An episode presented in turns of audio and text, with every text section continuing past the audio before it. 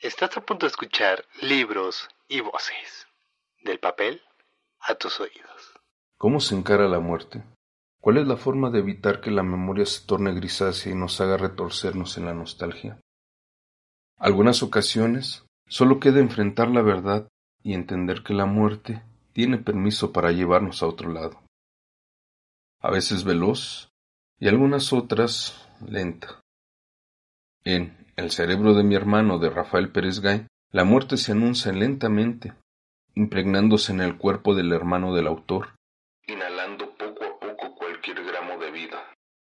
Un padecimiento degenerativo va invadiendo el cerebro de José María Pérez Gay, pero la memoria, aunque está perpetrada por la fatalidad, no deja de sumergirse en el recuerdo, las emociones, sentimientos y el amor reflexivo de su hermano Rafael, que, melancólico, abraza cada recuerdo y pasaje que vivieron juntos. Somos nuestra memoria. Si no recuerdas, dejas de ser alguien para convertirte en nadie. Bajo una atmósfera nostálgica y poética, Rafael Pérez Gay evoca el amor de su hermano y lo transcribe en 141 páginas, donde las ensoñaciones de la niñez, las charlas de adolescentes revolucionarios y las discusiones políticas de adulto vislumbran y engrandecen el cariño de la familia Pérez Gay.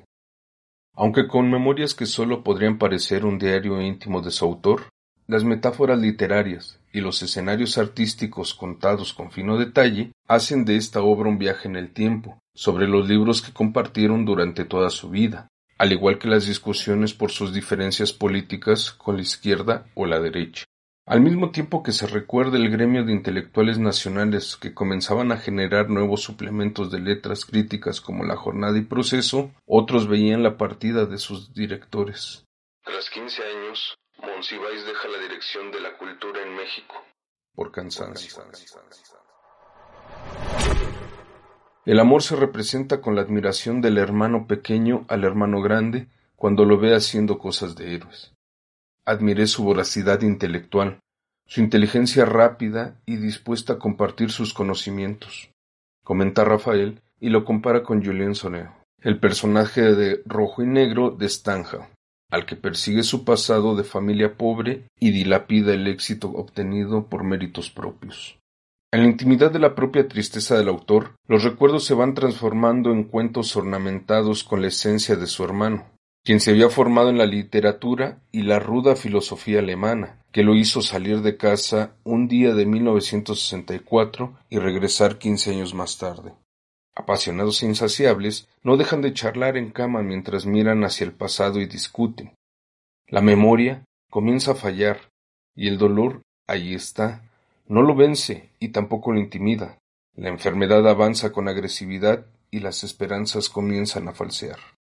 Los recuerdos comienzan a transformarse en pequeñas punzadas que lastiman el corazón, y por qué no, Rafael se transforme en ese hombre del cuento de Bioy Cáceres, en donde un hombre entra a la biblioteca y llora sin consuelo cada vez que toma un libro y descubre solamente páginas en blanco.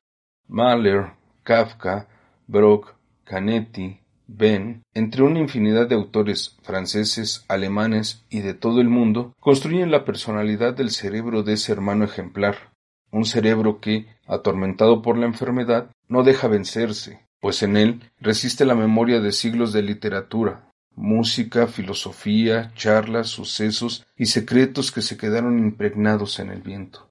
He pasado en la casa a obscuras por donde deambulaba mi hermano, en una silla de ruedas.